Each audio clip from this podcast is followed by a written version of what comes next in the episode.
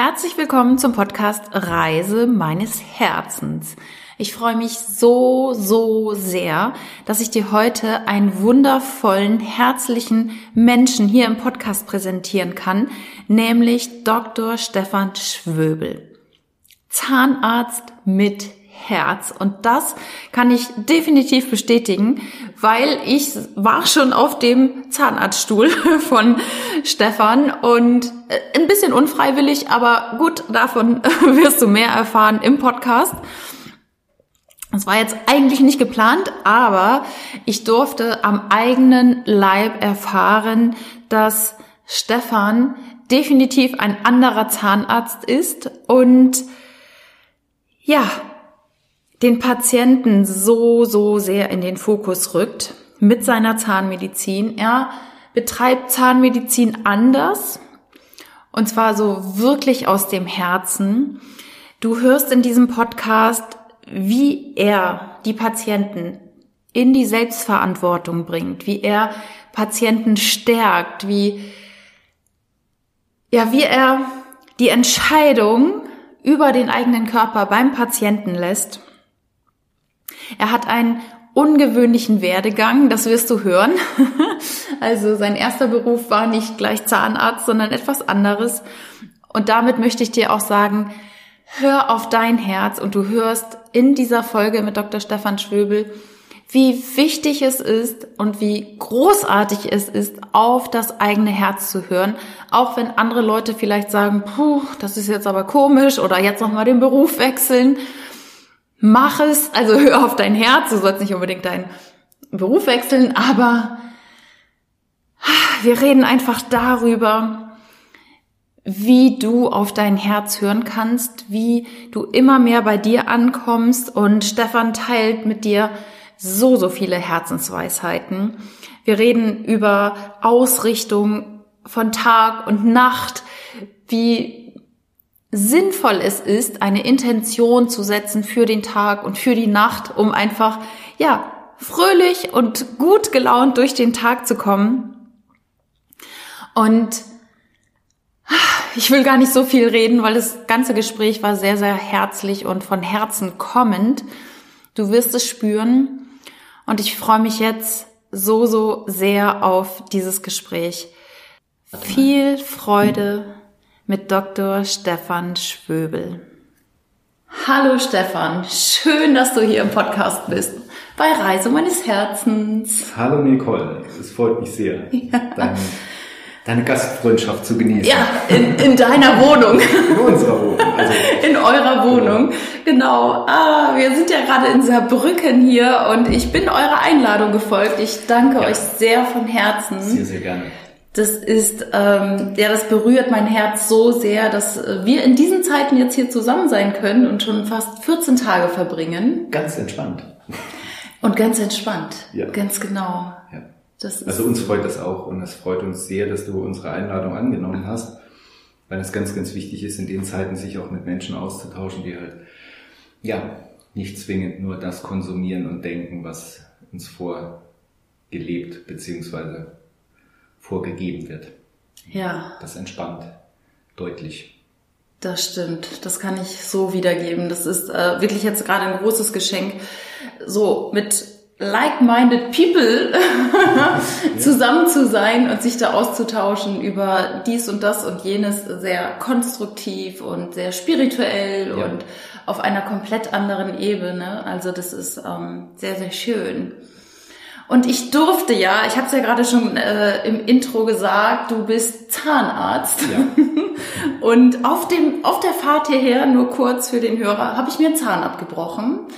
Ich gebe es zu, ich habe einen Kaubonbon gegessen und mir ist ein Zahn abgebrochen und ich habe deine zahnmedizinische Versorgung in Anspruch genommen. Vielen, vielen Dank dafür. Auch da, sehr, sehr gerne. und da möchte ich gerne auch gleich einsteigen, denn du hast ja immer wieder auf dein Herz gehört im Laufe deines Lebens.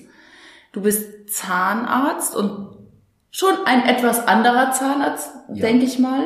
Ja, ganz sicher. Also das kriege ich auch an ganz, ganz vielen Patienten ähm, als Resümee mit auf den weiteren Weg gegeben. Es ist eine Zahnmedizin, die ich biete, die sicherlich viele Menschen ansprechen würde, wenn sie denn für sich die Muße und die Notwendigkeit erkennen, das anzunehmen. Und viele sind halt noch durch das System sehr, sehr stark geprägt, dass sie halt das Einfache in Anführungsstrichen, was, was so normal konsumiert wird, auch gerne nehmen. Hm. Und dass sich weniger halt die Zeit nehmen, über sich und ihre Gesundheit und über ihr Leben etwas nur etwas mehr nachzudenken, weil ab dem Zeitpunkt ist es sicherlich so, dass man ganz vieles, was normal ist, gar nicht mehr für sich akzeptieren möchte. Und in unserer Medizin ist es noch leider noch so, dass ganz viele Menschen sehr unkritisch mit dem umgehen, was angeboten wird. Nur ein kleines Beispiel, wenn wir im Rahmen der Versicherungsleistung bleiben, äh, der Standard beziehungsweise das, wonach eine Versicherungsleistung definiert wird, ist wirtschaftlich, ausreichend, zweckmäßig und medizinisch indiziert. Und das sind alles Parameter, wenn wir wirklich in unser Herz hineinhören oder in unsere, ja, in unser Selbst hineinfühlen, dann ist das nicht das, was wir wirklich wollen. Weil wer möchte schon eine ausreichende Leistung? Oder mhm. wer möchte, wenn es um seine Gesundheit geht, nur nach wirtschaftlichen Kriterien definiert werden oder rein zweckmäßig behandelt werden. Natürlich ist die medizinische Indikation Grundvoraussetzung für irgendein Tun. Ja. Aber die drei Parameter davor, also das denke ich, ist überholt. Und spätestens dann kommt man auf den Weg, dass man halt sagt, nee, das möchte ich für mich halt einfach nicht. Mhm. Und ähm, bei Zähnen ist es halt, gerade da ist es so, da wurde in der Vergangenheit sehr oft kritiklos oder ja, ohne das äh, Tun zu hinterfragen, einfach etwas gemacht, damit es gemacht ist.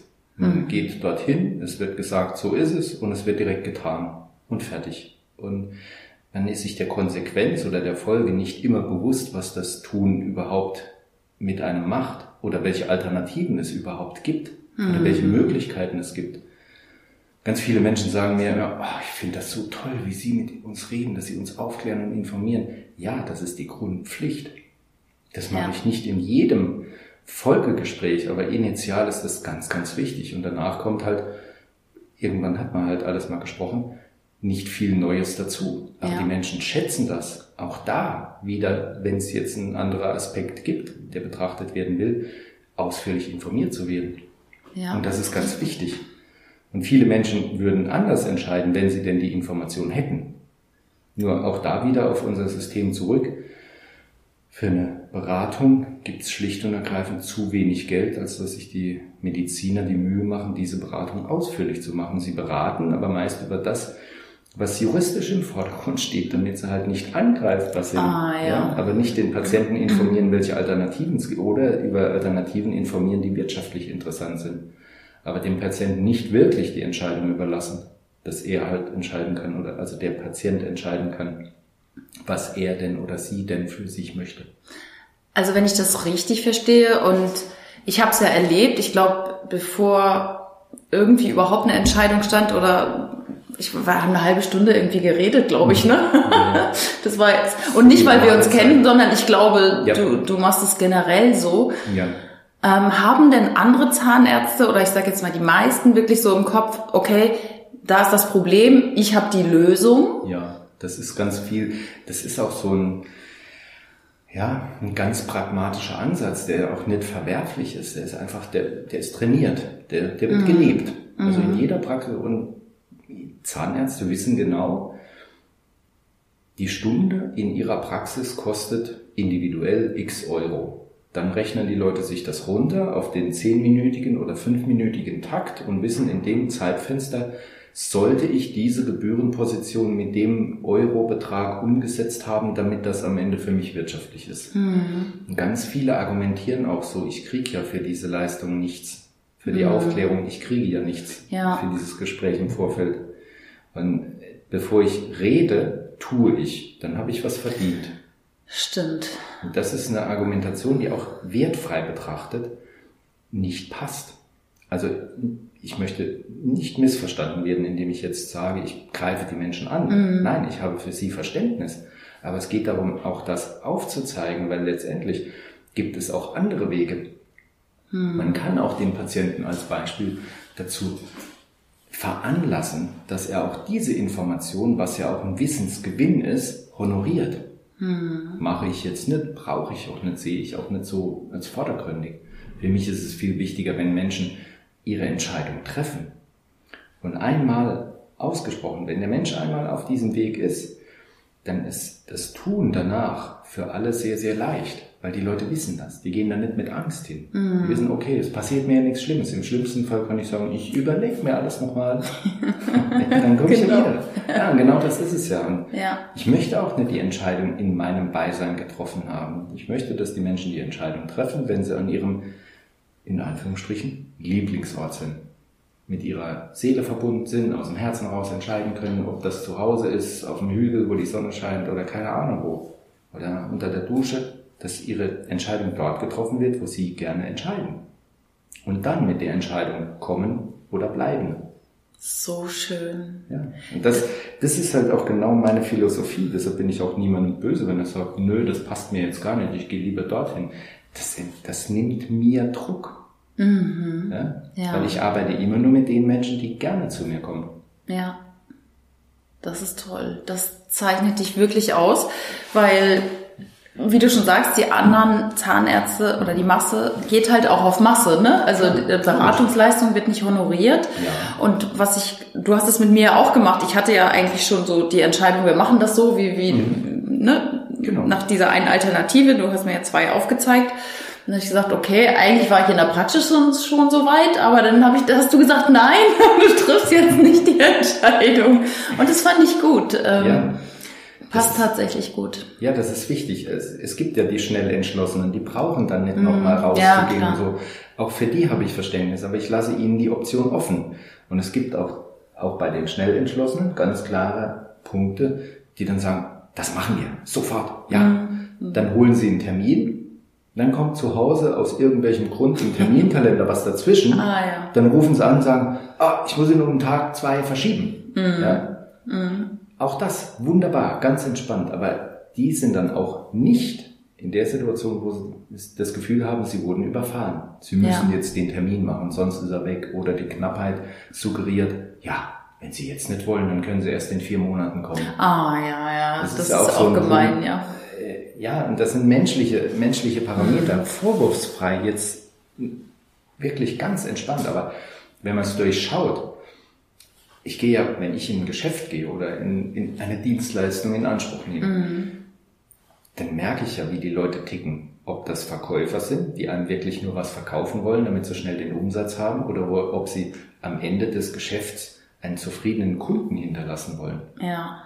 Und das ist ein Riesenunterschied. Das stimmt, definitiv. Das, ja, also ich finde es immer entspannt, wenn ich am Ende des Tages die Praxis verlasse und sage, schön, hat Spaß gemacht.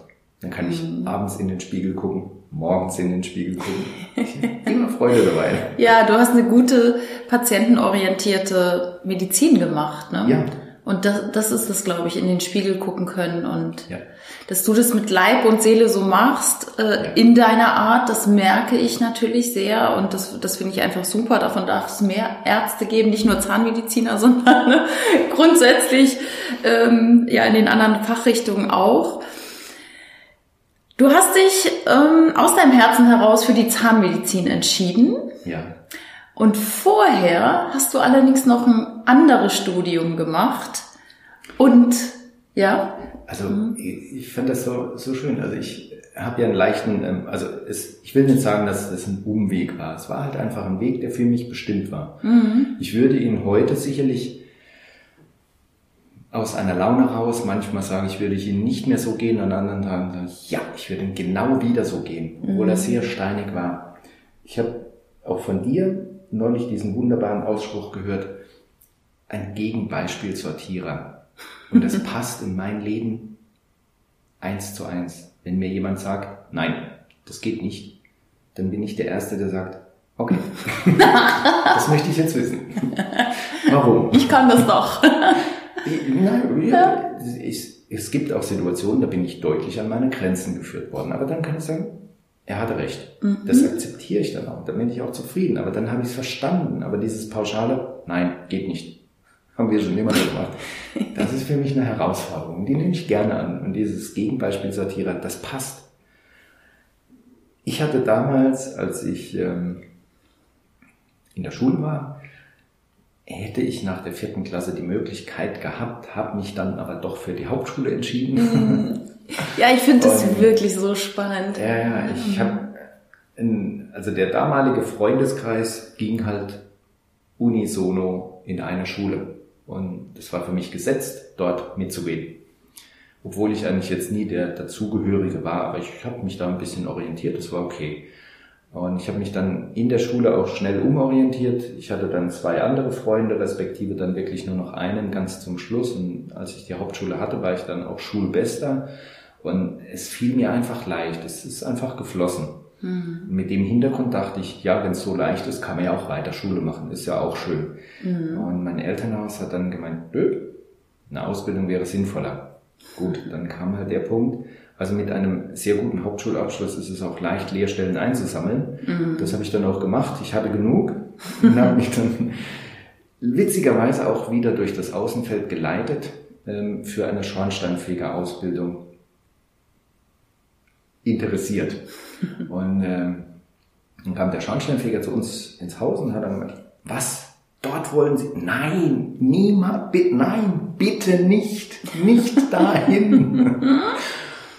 Und dann waren meine Eltern inklusive mir ein bisschen verunsichert und da dachte man, okay, gut, wenn der das so direkt sagt, weiß der im Moment mehr als wir.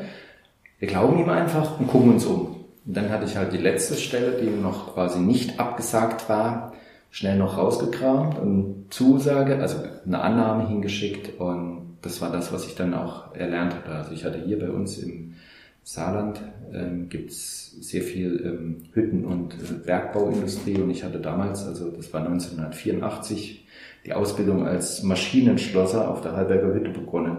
Mhm. Und das war so ein Bereich, also meine Familie kam in dem oder arbeitete damals in dem Bereich und es war naheliegend, dass ich das dann auch mache. Ja. Ich habe aber sehr schnell gespürt und gemerkt, dass das ja nicht das ist, womit ich mein Leben verbringen möchte, konnte es aber noch nicht so genau ausdrücken. Die manuelle Fähigkeit hat mir sehr viel Spaß gemacht, aber das drumherum, der Umgang mit Menschen und die Art und Weise, wie umgegangen wurde mit mm. Dingen und mit Menschen, das hat mir überhaupt nicht gepasst. Und so habe ich dann recht schnell auch gemerkt, dass es das nicht ist, wusste aber noch nicht was.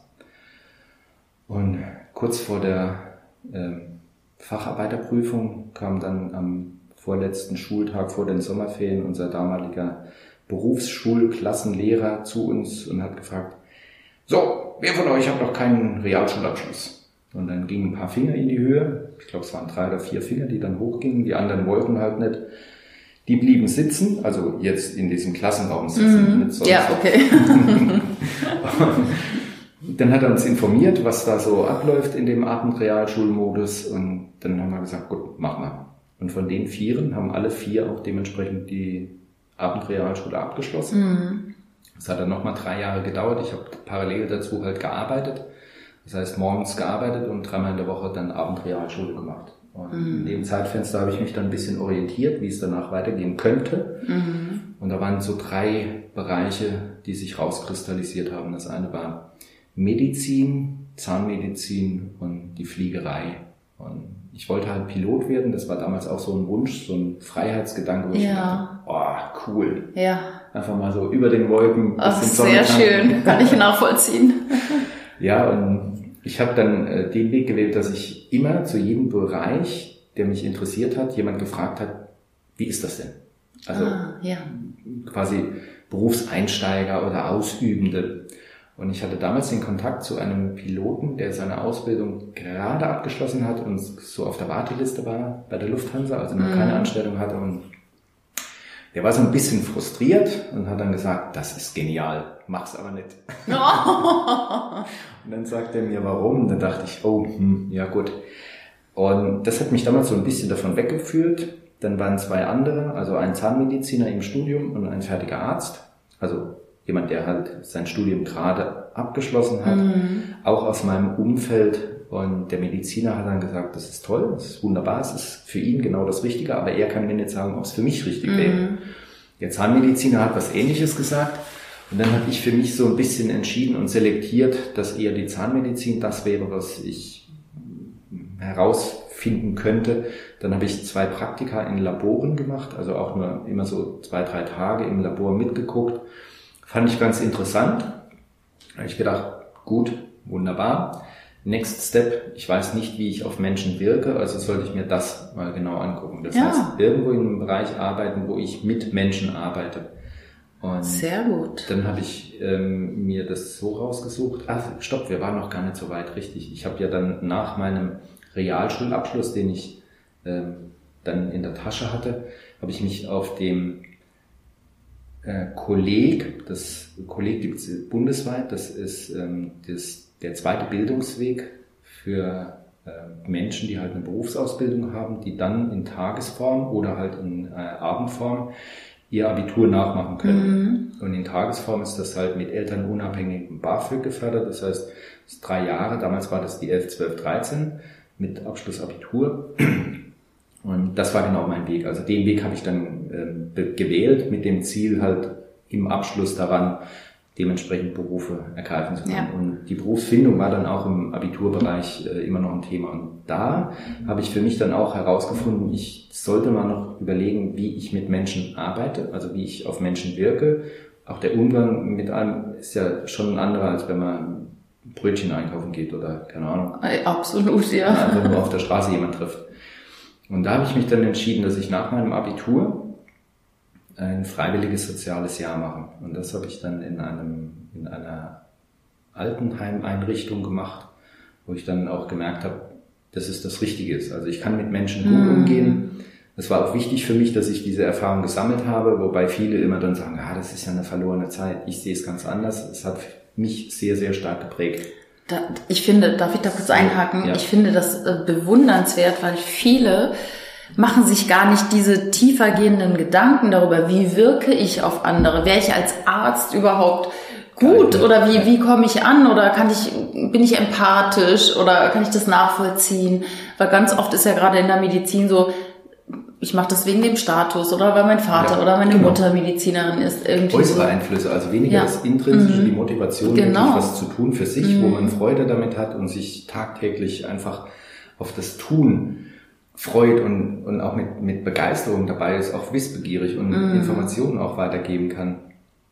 Sondern wenn es eher im Außen liegt, dann wird es halt etwas zäh und schwierig. Also ich, ich denke, die ersten Jahre gehen immer, mm. egal wie die Situation sich zeigt, aber die Folgejahre, die werden dann irgendwann ein bisschen... Richtig. Oh, immer wieder, jeden Tag neue Patienten, immer wieder reden. Immer wieder das Gleiche. Also ich mache das wirklich so, weil ich, weil ich aus meinem Herzen heraus genau das tun will. Es gibt noch andere Dinge, die ich mir auch sehr, sehr gut vorstellen kann, die ich auch tue, die auch jetzt angestoßen werden.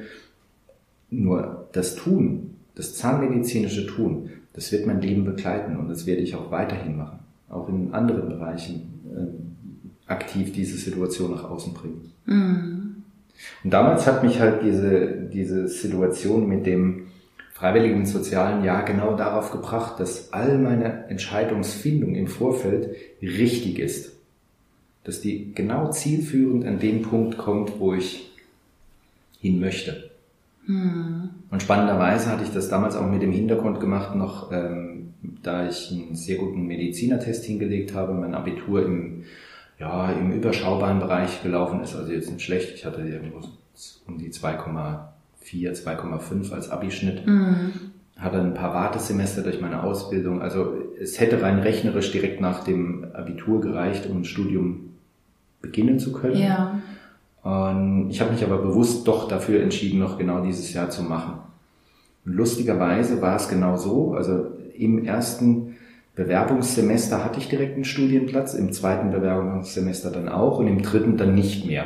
Mhm. Und das Fatale daran war, ich habe mich in einem falschen Bewerbungsmodus eingefunden. Okay. Heißt, ich habe mich nicht darauf bezogen, dass ich schon mal einen Studienplatz hatte, sondern ich habe mich quasi immer wieder neu beworben. Okay. Und diese Modalität war mir damals nicht bewusst. Und so hat dann die ZVS nach dem Telefonat mir berichtet, ja, aber das ist ja gar nicht so dramatisch. Sie haben ja noch das Auswahlgespräch, weil das war zu dem Zeitpunkt also ich hatte Post erwartet, aber jetzt nicht die Post, dass ein Auswahlgespräch erfolgt, sondern die Post der Zusage. Ja, okay. So, und auf die Post der, des Auswahlgesprächs hatte ich dann ein Telefonat geführt und Man hat mir dann nahegelegt, dann doch das Auswahlgespräch zu nehmen, was ich dann auch getan habe. Es war ein sehr lustiges Gespräch, hat, glaube ich, eine Stunde gedauert, sehr interessant und ja, und genau da wurde dann auch wieder der Wunsch hinterfragt, wie stark möchte ich denn Zahnmedizin studieren? Mhm. Und der damalige äh, Gesprächsführer, also der, es war nicht der Protokollführer, sondern halt ein Gesprächsführer, ja. war, es waren glaube ich zwei oder drei Menschen, ich kann es nicht mehr genau sagen. Und, ähm, der wollte mich dann auch mehr oder weniger testen oder abbringen von dem Zahnmedizinstudium und meinte dann, ich sei ja der, der der Beweis dafür, wie prädestiniert ich für die Medizintechnik vorbereitet wäre mit meinem mit meinem ah, mit der Ausbildung. Ausbildung und, und dann habe ich gemeint, sehen Sie, Herr Professor, ich nenne jetzt den Namen nicht. du weißt sie noch. ich weiß sie noch, ja, ja. Und dann habe ich gesagt, sehen Sie, und wir sind genau wieder an dem Punkt, an dem ich nicht möchte, dass andere im Außen mir sagen, was für mein Leben richtig wow. ist. Und daraufhin hat er, also danach habe ich, ich habe ihn im Studium sehr, sehr gut kennengelernt. Ich hatte auch ein sehr angenehmes Verhältnis mit ihm. Habe ihn auch damals noch darauf angesprochen, er konnte sich nicht mehr genau erinnern. Aber er als, als eher cholerischer Mensch hat dann wirklich, äh, also es war für ihn schon Grenzerfahrung, dass jemand vor ihm sitzt, also ich, widerspricht. Ich muss ganz ehrlich sagen, Stefan, großen Respekt, weil okay, ja. du warst jetzt kein, äh, du warst jetzt nicht 19, ne? Direkt, ja, ich war damals 24. Du warst ein bisschen älter, aber trotzdem auch mit 24 ja.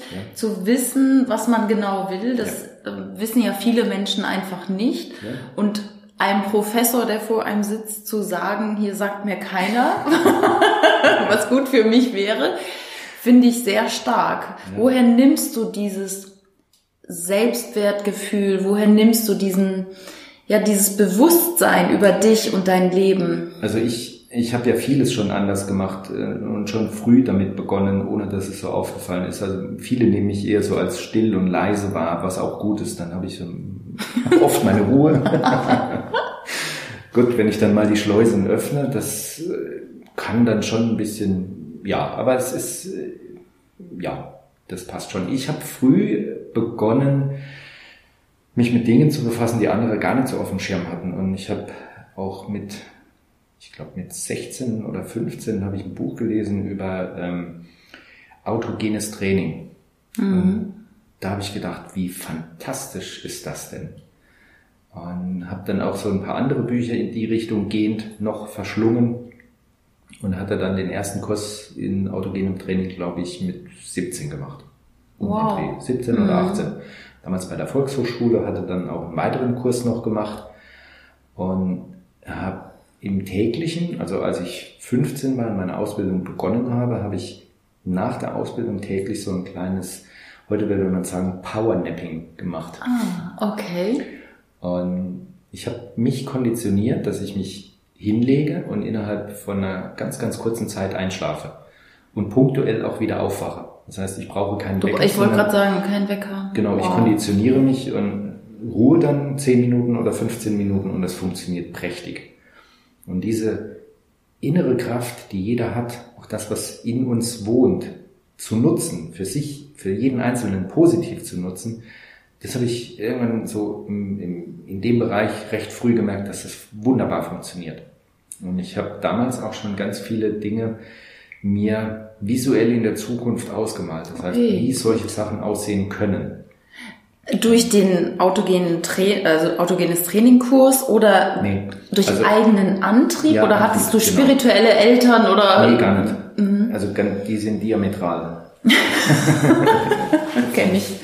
Ja, das ist, war auch eine Herausforderung, weil immer auch da wieder gesagt wurde, nein, nee, geht nicht. Oder nee, mach das so, mach das anders. Ne? Also also dieser Gegenbeispielsortierer, der wohnt ganz tief in mir. Und der ist ja. auch sehr stark verwurzelt. Und mhm. der hat mir auch, also wenn ich das jetzt so in den letzten Tagen herausfinden darf, durfte auch immer wieder dabei geholfen. Und ich visualisiere halt Dinge. Also ich male für mich meine Zukunft so aus, wo ich spüre, dass es richtig ist und dass es funktioniert.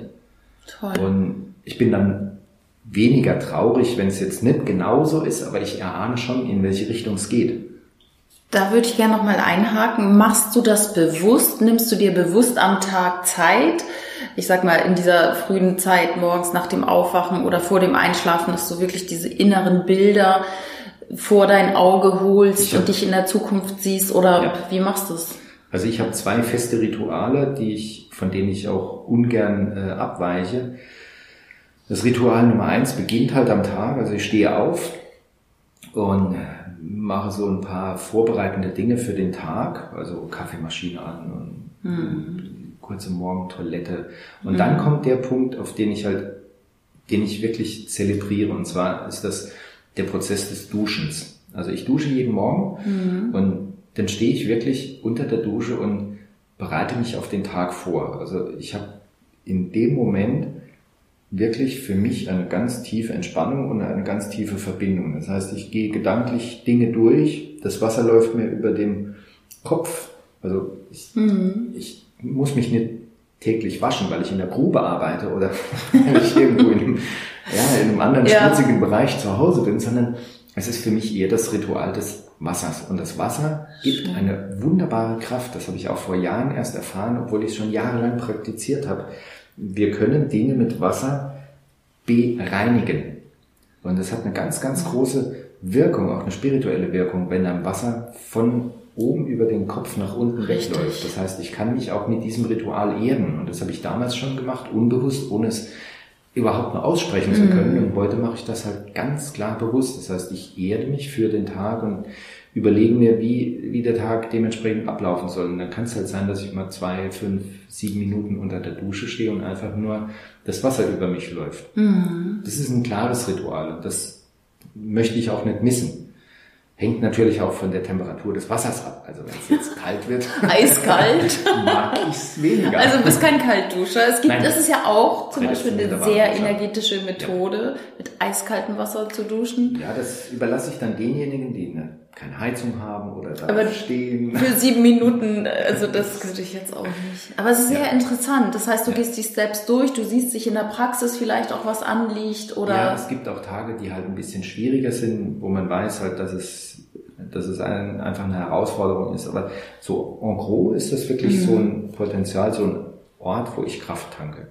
Schön. Und der zweite Bereich, der mir auch ganz wichtig ist, also ich habe für mich immer herausgefunden, ich schlafe mit positiven Gedanken, die ich vor dem Schlaf wachrufe oder durchdenke oder wie auch immer ins Bewusstsein kriege, viel besser. Das heißt, ich habe immer so ein Ritual, ich lege mich ins Bett und sortiere meine positiven Gedanken. Und in genau diesem Gedankenfeld bleibe ich dann auch drin. Das heißt, das ist auch eine Art Trainingssache man kann sich dann ablenken, indem man sagt, oh, wie schlimm war das heute und Ach. der hat mir auf die Füße getreten ja. und da hat mir jemand die Vorfahrt genommen und oh, der hat mir die, ja, äh, geht. Das ist mhm. auch sicherlich eine, eine mhm. Möglichkeit.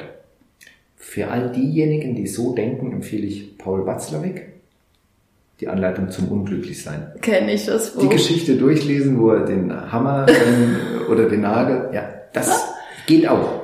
Genau. Aber man kann es auch in die andere Richtung treiben. Und das ist eher mein Ansatz. Also ich ich mag es eher so, dass ich im Positiven halt bleibe und mir wirklich genau ausmale, wie ich jetzt meine Zukunft gestalten möchte. Und es sind ganz oft zukünftige Dinge, die ich da träume oder, oder mir vergegenwärtige und ganz oft Dinge, die mir am Herzen liegen. Und das ist, das ist für mich so ein Part. Also morgens diese Erdung mit Tagesvorbereitung mhm. und abends in dem positiven Bereich einschlafen. Toll. Und das sind, ich, mittlerweile mache ich auch morgens immer noch so einen kleinen Bereich, wo ich mich daran erinnere, was, was ich denn geträumt habe. Mhm. Das ist auch wichtig, weil da darf man auch mal so ein kleines bisschen genauer hingucken. Träume sind, wie ich finde, große Geschenke, mhm. die man für sich erhalten darf. Aber das sind zwei Rituale, die kann ich wirklich jedem in einfacher Form ans Herz legen. Ja, vielen Dank, Stefan, dass du das hier teilst mit uns. Das ist wunderbar, dass du das so jeden Tag. Also ich habe ja auch so meine Rituale, aber ich merke, manchmal mache ich es nicht jeden Tag. Also das ist dann ähm, wirklich, ja, schade, aber gut, ich will mich da jetzt auch nicht für ärgern, sondern mhm. also das sind auch Dinge, die ich mache, viel visualisieren und äh, gerade abends zum Beispiel, ich mache sehr, sehr gerne diese Dankbarkeitsübung, ne? Ja. Beim Einschlafen, wofür ja. bin ich jetzt dankbar, was ist schön? Oh, ja. Oder ich hole mir halt Gedanken, ja, eher positive Affirmation oder so. Aber das, das kenne ich auch mit den Gedanken, mit denen du einschläfst, wachst du auch auf und genau. wenn wenn du dir viel Sorgen machst am Abend noch beim Einschlafen, ja, wie wird denn der nächste Morgen, der nächste Morgen?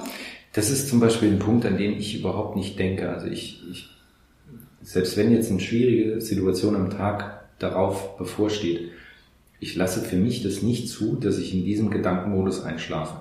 Mhm. Also das, das habe ich für mich schon abgelehnt. Selbst vor Prüfungen oder vor anderen schwierigen Dingen. Ich, ich will das für mich nicht. Also ich, das, das macht mich, das bringt mich in eine falsche Stimmung. Ja. Also auch vor ganz schwierigen Dingen. Dann habe ich mir eher überlegt, was, wo, wo habe ich wirklich den Fokus, wo habe ich meine Stärke. Also im Studium war es halt so, da gab es viele Situationen, wo halt Zeit sehr begrenzt war und man dann ja im Schnelldurchgang viele Informationen halt äh, aufsammeln musste, um sie dann punktuell freizugeben mhm, in einer ja. Prüfungssituation.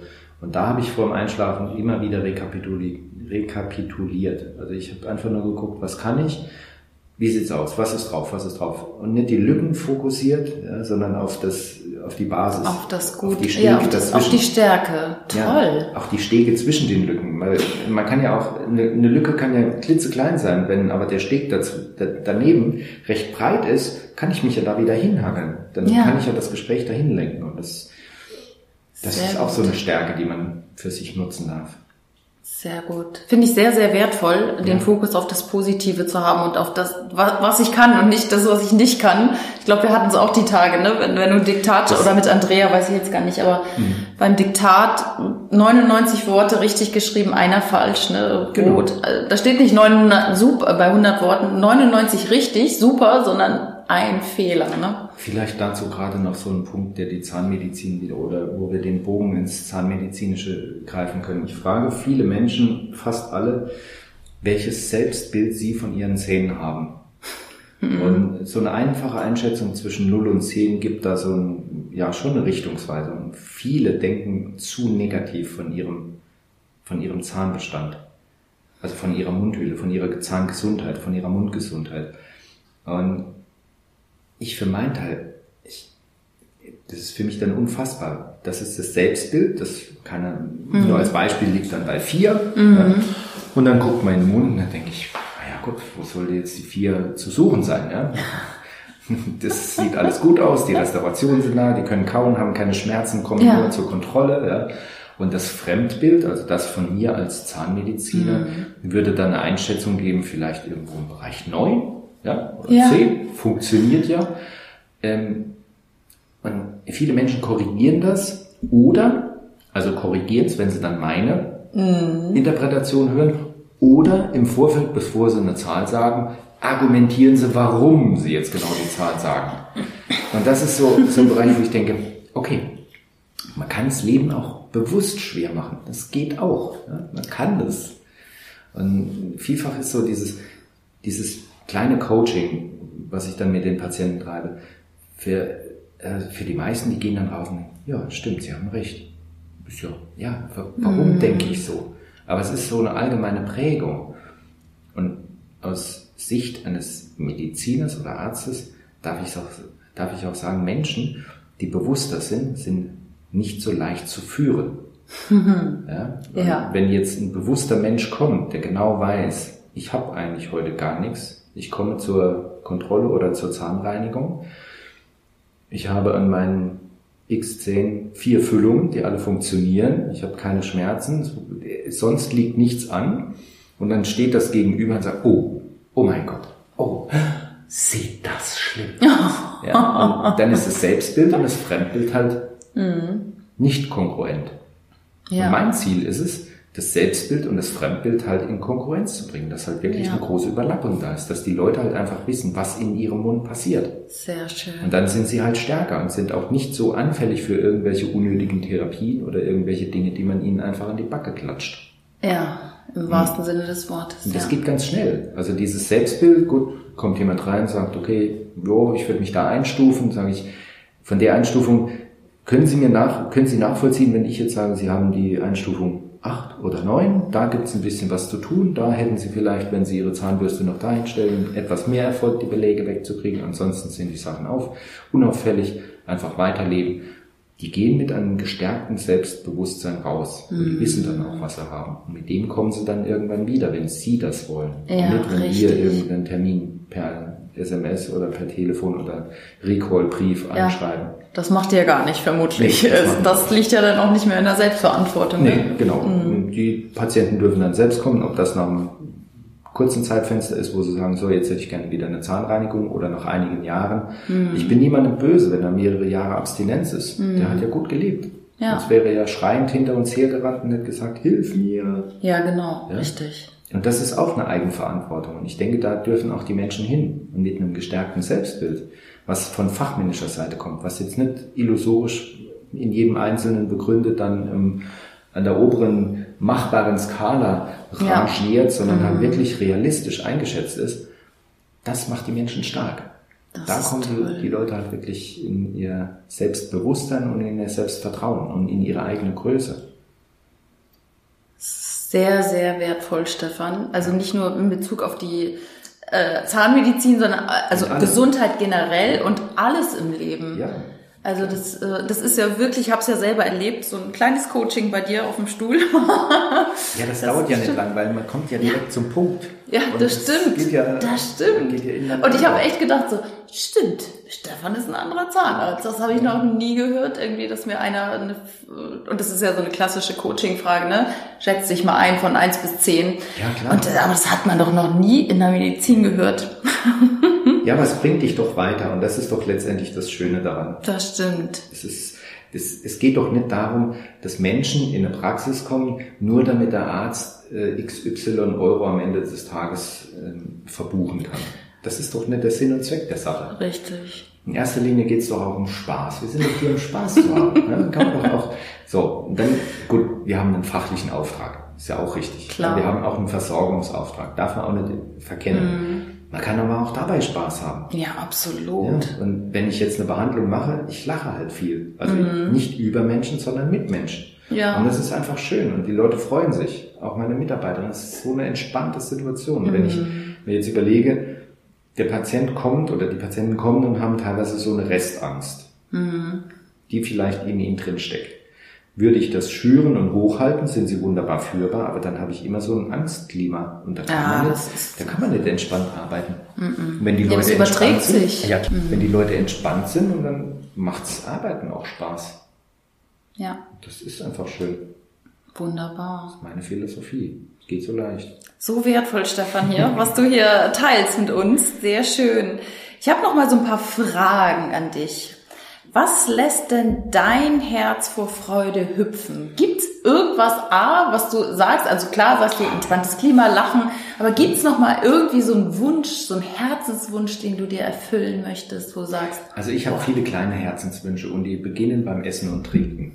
Also ich bin ein Genussmensch, ich freue mich über ganz banale Dinge, die einfach richtig, richtig gut sind. Und das muss jetzt nicht das Luxusmenü sein, sondern wirklich kleine Dinge. Auch so Dinge, die ich mir leiste für mein tägliches. Also ich habe, glaube ich, ein weniger ausgeprägtes Konsumleben. Aber dann gibt's Dinge, die kaufe ich einmal und dann freue ich mich immer wieder dran. Beispiel Werkzeug. Gutes Werkzeug. Ich Ja. kaufe mir was, arbeite immens lange damit und freue mich immer wieder. Das funktioniert, das gut geht. ja, Und das sind Dinge, da spare ich auch nicht. Das gönne ich mir. Mhm. Das, das, erfreut mich immer, immer wieder. Und das Sehr sind meine schön. Herzenswünsche. Auch so eine Kleinigkeit, gut, so, so kleine Dinge, die man ganz schnell und leicht haben kann. Ein Spaziergang in der Natur, einfach mal ein paar Minuten stehen bleiben oder irgendwo, wo es richtig, richtig schön ist. Das muss nicht das Jahresbudget sprengen, um einen schönen Moment zu haben. Man Ja. muss nicht darauf hinsparen, um wirklich einen tollen, glücklichen Moment am Strand oder irgendwo auf den Bergen so zu verleben, sondern das alltäglich bietet das Gleiche. Wir sehen es halt zu wenig. Wir sitzen hier in einer wunderbaren Aussicht, die Sonne strahlt, es ist einfach herrlich. Ja. Ich weiß, dass ich nachher noch in die Natur gehe, dass wir ein paar Minuten im Freien sind, das, das reicht. Das sind Mhm. Dinge, die kann man, das kostet nichts. Das ist wirklich, und es ist sofort verfügbar. Ja, das stimmt. Und das zu nutzen und das zu erkennen, das ist, glaube ich, auch eine, eine ganz große Kunst. Ja. Also Mhm. Sehr das sind solche Dinge, die mich erfreuen. Ähm, gibt es irgendein Ritual, wo du dich bewusst mit deinem Herzen verbindest? Also du hattest gesagt, du machst ja Rituale morgens unter der Dusche und abends. Oder gibt es noch so eine irgendwas, wo du sagst, da bin ich halt in meinem Herz oder da bin ich noch mehr in der Freude? Also die Schwierigkeit ist, ich bin jemand, ich handle sehr intuitiv. Also Dinge, die, die leicht fließen, die hinterfrage ich nicht, die tue ich einfach.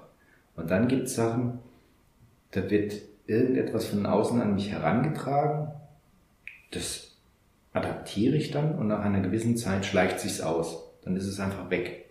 Dann funktioniert's nicht. Und ganz viele Dinge haben sich genauso ereignet. Und im Nachhinein dachte ich, dass das nicht schlecht war. Also ich habe jetzt keinen negativen, keine negative Verknüpfung damit, sondern ich sehe es eher so, zu dem Zeitpunkt habe ich das gebraucht, genauso in der Dosis und jetzt brauche ich es nicht mehr. Ja? Also dass ich, ich meditiere beispielsweise in einer ganz anderen Form, wie viele andere das tun, wenn sie sich auf ein Kissen setzen und Musik anlegen und ein Stäbchen anzünden oder keine Ahnung, eine Kerze oder Musik, was auch immer. Ich meditiere teilweise beim Arbeiten. Und das ist, Ah, wie schön. ja, ich bin früher ganz, ganz viel gejoggt. Also Laufsport war für mich immer schon ein Ding, das, das ist einfach meins. Und mittlerweile ist es so, ich kann es, ich mache es auch gerne, aber es fehlt mir so ein bisschen die Muße dazu. Das war auch eine meditative Situation, die ich in der Regelmäßigkeit äh, stark ausgeübt habe. Mittlerweile ist es so, wenn ich jetzt arbeite, ob ich das im Privaten tue, im Handwerklichen oder halt im, im Beruf, ich schalte komplett ab. Also ich gehe da auch in einen, einen Zustand, wo ich viele Dinge um mich herum vergesse. Also ich bin vertieft in das Tun und blende ganz viele Dinge aus. Und da bin ich, so wie ich das empfinde, meinem Wesenskern ganz, ganz nah. Und das ist so ein, so ein Zustand, ich weiß nicht, ob man das immer beschreiben muss und kann, aber für mich gefühlt ist das so ein Bereich, ja, der tiefen Verbundenheit. Und das mache ich einfach so. Das gelingt mir manchmal auch auf Autofahrten, wenn ich jetzt etwas länger fahre. Das sind auch Momente, die sind jetzt nicht so extrem lang. Die dauern dann nicht zehn Minuten am Stück, sondern das sind dann ein paar Minuten, äh, ein paar Sekunden oder vielleicht mal eine halbe Minute. Und das sind Momente, die geben mir Kraft. Die geben mir ganz viel Kraft. Und deshalb, also ich bin jetzt nicht derjenige, der meditiert auf dem stillen Kissen. Natürlich kann ich das auch, aber Ja. nach ein paar Minuten werde ich dann hibbelig und denke, so, jetzt muss ich das noch machen. Man sieht schon an deinem Körper. Ja, ich bin da so willst ein du dich gleich bewegen. Mhm. Obwohl ich auch gerne ruhe, bin ich auch genauso gerne aktiv. Ja, sehr schön. Ja, Ähm, ja. mache halt vieles anders als Ja, ich merke schon. Aber das ist gut. Davon brauchen Ja. wir mehr Menschen, die nicht so konform sind, sondern Ja, bei mir ist es schwierig, mich irgendwo einzuordnen. Äh, sehr gut, Das sehr gut. Und jeder ist anders, weißt du? Ja, ja. Und vor allen Dingen darf jeder sich so akzeptieren, Ja. wie er ist und, Ja. und Verständnis für sich haben und auch sein, sein Wesenskern leben. Gab es dann, also du bist ja sehr, sehr bewusst, gab es dann in deinem Leben auch mal eine Situation, wo du nicht auf dein Herz gehört hast? Und was war das Learning daraus? Viele, viele. Also ich habe viele Situationen, wo ich denke, ah, hätte man jetzt, das hätte man sich auch schenken können. ja, das sind so Kleinigkeiten. Also es sind so Dinge des täglichen Lebens. Wir hatten neulich ein, äh, in Anführungsstrichen ein Coaching gebucht, wo ich dachte im Vorfeld schon, das braucht man eigentlich nicht. Also ich brauche das nicht. Wir haben es dann doch getan und mittendrin haben wir gemerkt, es, es bringt uns nichts, weil es, es ist so, so, so platt und so leicht und so, das, hat auch keinen Gegenwert, wie ich finde. Aber letztendlich haben wir es getan. Und das sind Dinge, hätte ich da auf mein, mein Gefühl vertraut, hätte ich gesagt, mm, nein, braucht man nicht. Okay. Ja. Oder es gibt so andere Dinge, die kaufst du aus dem Affekt, also materielle Dinge. Also bei mir geht es meistens darum, wenn ich irgendetwas kaufe, vielleicht auch ein Kleidungsstück, wo ich so in dem Moment merke, ich kaufe es, aber irgendwie so, es ist nicht so das hundertprozentige. Ja, man Also tut's, ja, nicht so, aber- yes, das ist ja, es. genau, so dieses, Mhm. ja, dieses Gefühl, das fehlt dann. Und das sind dann meistens die Artikel, ob das jetzt im Kleiderschrank liegen bleibt oder in der Schublade in der Praxis Mhm. oder im Werkzeugkasten, es sind halt Dinge, die dann liegen bleiben. Ja, genau, das kenne ich. Ich bin auch manchmal so, dass ich denke, oh, das ist jetzt echt ein super Preis für das Teil. Ja, ich erkenne den Wert in dem Teil und denke, oh ja, das, oh, ja, das wollte ich ja schon immer mal haben. Ja, in dem Moment, wo ich es dann gekauft habe, denke ich, was mache ich denn jetzt damit? Ja, nur, genau, wenn der Preis super. Ja, das ja, ja, das sind ich. dann Dinge, das, da merke ich dann, ah, kann man auch loslassen. Und ja, das machen wir dann auch. Also das lässt man dann auch dann wieder los. Ich kann das gut nachvollziehen. Ich bin auch ganz oft schon so ein Impulskäufer gewesen, auch gerade wenn es um Coachings oder Seminare geht. Und ich habe mir jetzt angewöhnt, mindestens eine Nacht drüber zu schlafen, wenn nicht gar mehr. Ja. Oder bis ich wirklich dieses, ich sag's jetzt mal, Hell yes in mir spüre, spüre wo ich sage, okay, Und das Kuriose ist, genau das erzähle ich meinen Patienten in der Praxis. Schlafen Sie mal eine Nacht drüber oder zwei oder fünf oder einen Monat, ja. Und dann, wenn es wirklich passt, kommen Sie wieder, ja. Dann denke ich mir, siehst du, dem erzählst du es, aber selbst machst du es nicht. aber wir sind ja auch nur Menschen, ne? Ja, klar. Ei, ei, ei. Das ist so lustig. Ähm, kannst du sagen, gibt es so ein, ja, was ist für dich der Unterschied zwischen Herz und Verstand? Also wir brauchen ja beides irgendwie. Wir brauchen ja beides. Wir können ja jetzt nicht Ganz immer viel. nur sagen hier, Ja. la la la, ich höre nur auf Nee, mein das- Herz. Ähm, wir müssen ja auch einiges mal überdenken. Ja. Aber was nutzt du, also die Frage kommt mir jetzt gerade ganz spontan, was nutzt du als Entscheider in dir? Das Herz oder den Verstand? Und Ich gehe immer noch im Herz. Aber der Verstand ist auch da. Und ich habe jetzt, also es gibt so viele Dinge, die mir am Herzen liegen, die ich einfach so früher nicht gemacht habe und jetzt machen will. Da gibt es im Privaten ein paar Bereiche, die ich, die ich jetzt einfach umsetze, auch mit unserer Familie. Und ein Beispiel darf ich vielleicht mal erwähnen. Ich bin ein, ein passionierter Biertrinker. Also ich trinke nicht viel, aber ich trinke ein Bier am Tag mit Hochgenuss. Und so gerne. Es gibt Biere, ich habe viele schon probiert und ich bleib dann immer bei so ein paar hängen, wo ich denke, ja, das ist so mein Geschmack. Und ich weiß nicht, vor, ich war vielleicht 15 Jahren oder sowas, 10, 15 Jahren hat mir mal jemand erzählt, dass es ein Bier selbst braucht. Das hat mich fasziniert. Ich habe mich mit der Person dann ein bisschen länger unterhalten und der sagt, ja, das ist, wird immer Bier. Also kannst nicht viel verkehrt machen. Ist halt ein bisschen Aufwand. Und das hat mich damals schon echt so nachdenklich gestimmt. Und ich habe mir vor ungefähr zwei, drei, vier Monaten kam ich dann wieder drauf, weil ich ein Bier hatte, das halt nicht so gut geschmeckt hat. Auch so ein Craft-Bier, also für mich aus meinem, aus meiner heraus, von meiner Wahrnehmung heraus hat es halt nicht, also mir hat es nicht geschmeckt. Da hab ich gedacht, so, jetzt wäre es doch auch mal an der Zeit, dass man das auch mal probiert. Das selbst zu machen. das selbst zu machen. ja, und das war halt ein Du bist Punkt. echt der Macher. Sehr gut. Ja, genau. Also ich, wenn viele Dinge denke ich, das könnte ich besser selbst. Aber auch da wird man belehrt. Das ist dann auch wieder schön einzugestehen, zu sagen, gut, die anderen machen es halt tagtäglich, die können es dann doch einen Ticken besser. Aber das Bierbrauen hat mich halt einfach nicht losgelassen.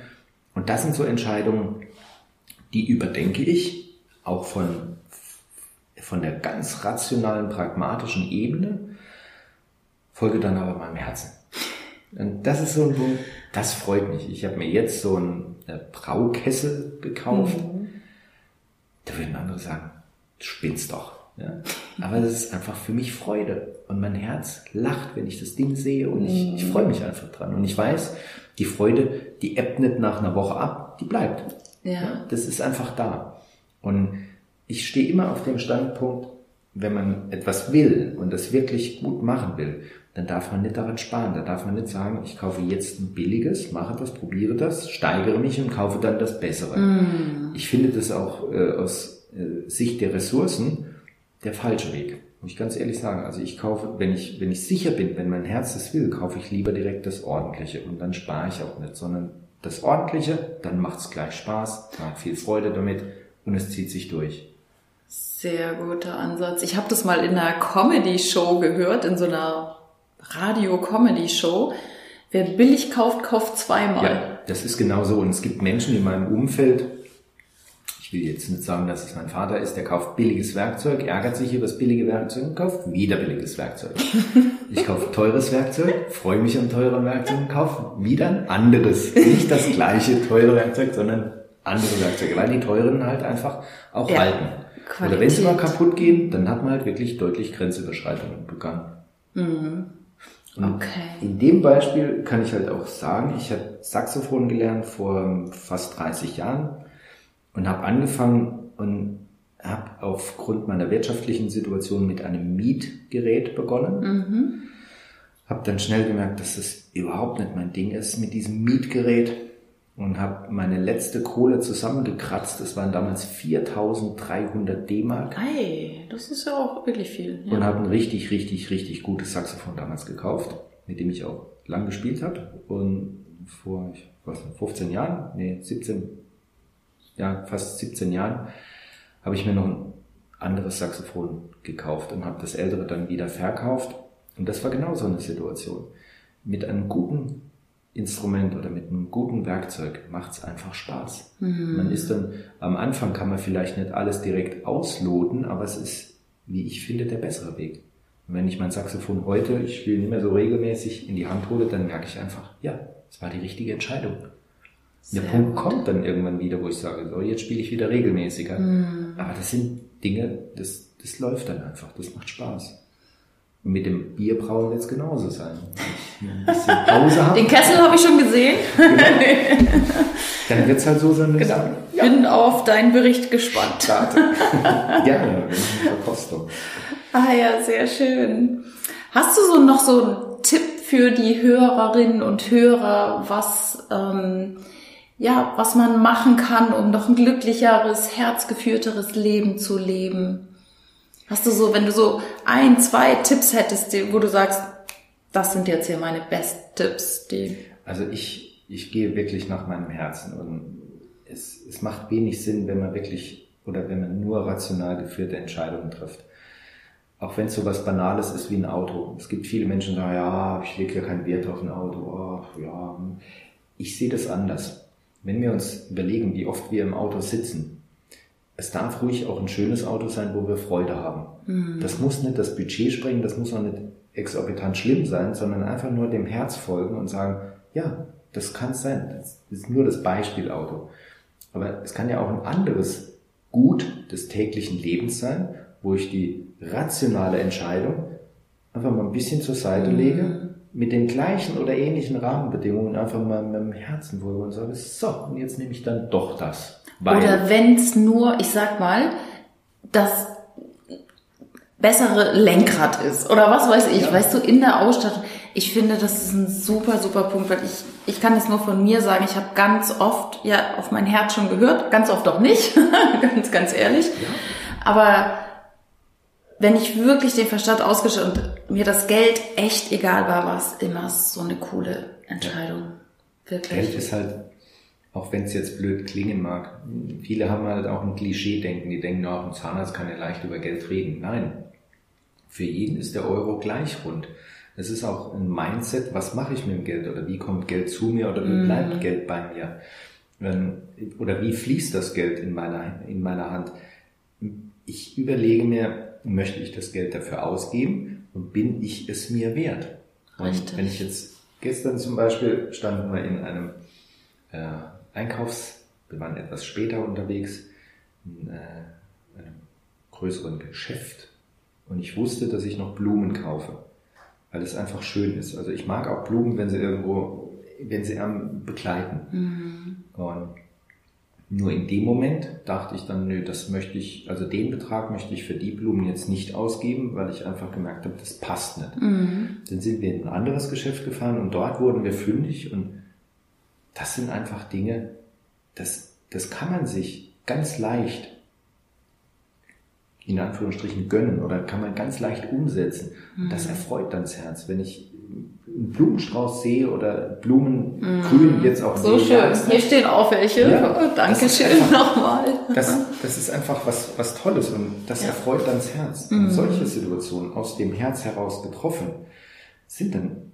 auch richtig Mhm. wohltuend. Also, Ich denke, dass wir in vielen Bereichen unser Herz auch befragen können und auch auf unser Herz hören können und dementsprechend dann die Situation auch umsetzen können. Weil rational betrachtet, ob ich jetzt fünf Euro oder ich weiß jetzt sieben Euro für ein Gut ausgebe, nur als, als Zahl gesagt, die Differenz, die wir dann ersparen, die bringt uns am Ende des Tages, am Ende der Woche, des Monats, des Jahres oder des Lebens nicht wirklich weit. In der Summe mag das vielleicht gelten, aber es gibt viele Dinge, wo wir dann auch wieder Mischkalkulationen anlegen können. Wer da seinem Herz folgt bei solchen Entscheidungen, ich glaube, der liegt eher richtig, als wenn er seinem Verstand folgt. Weil die Freude des, des, des Tuns aus dem Herzen heraus doch eine größere Befriedigung gibt, also eine, eine größere Wohltat. ja, Das, wunderbar. das ist so mein, mein Credo. Vielen, vielen Dank, lieber Stefan. Das war Sehr, sehr wirklich gerne. gut. Sehr Liegt dir gerne. noch was auf dem Herzen, was du noch teilen möchtest oder wo du sagst, das muss noch raus in die Welt? Oh, ja, es muss noch ganz viel raus Es wird noch viel kommen von Ja. dir und Andrea. Ja, auf jeden Fall. Also wir sind auch dran und da gibt es noch ganz viele Dinge, die unausgesprochen sind oder auch gerne raus dürfen, die auch den Menschen dienen. Ja, Ich denke, dass das ein ganz, ganz wichtiger Punkt ist, dass man diese Informationen einfach den Menschen oder den Menschen einfach zur Verfügung stellt. Was jeder daraus macht, das ist dann sein Ding. Aber die Information mal zu teilen, ist Ja. schon ein Schritt. Und da gibt's viele Parallelen, die ich dann im täglichen Tun der Praxis sehe, die auch übertragbar sind auf das reale Leben. Auch beruflich. Auch das ist eine Rückmeldung, die mir viele Patienten geben, dass die Impulse halt sehr, sehr nachhaltig, sehr wirkungsvoll sind. ja. Ja. Wunderbar. Ich bin so gespannt, was noch alles von dir und von Andrea kommt und äh, wir bleiben in Kontakt. Wir sind verbunden im Herzen und auch physisch und per Telefon und sonst was. Vielen, vielen Dank, lieber Stefan. Sehr, sehr gerne. für das tolle Interview und ja, dass du hier den Podcast so sehr bereicherst mit deiner Ja, Art und mit deinen ganzen Weisheiten. Und vielen Dank nochmal, dass ich hier sein darf. Und ähm, ja, es Jederzeit hat mir einfach so, so viel Spaß gemacht oder es macht mir noch Spaß, ähm, hier in deiner Familie Zeit zu verbringen. Ja. Es ist so herzlich hier und auch mit den Kindern. Es ist Ja. einfach ein großes Geschenk, gerade in dieser Zeit. Wir leben genau das. Wir leben in unserem Herz nach und es, es macht keinen Sinn, dass man sich nach irgendwelchen Konventionen richtet oder, oder Dinge einfach nur so macht, weil man es halt so macht oder weil die anderen das so machen. Das, das ist halt genau wieder, genau wieder der Gegenbeispiel Satire.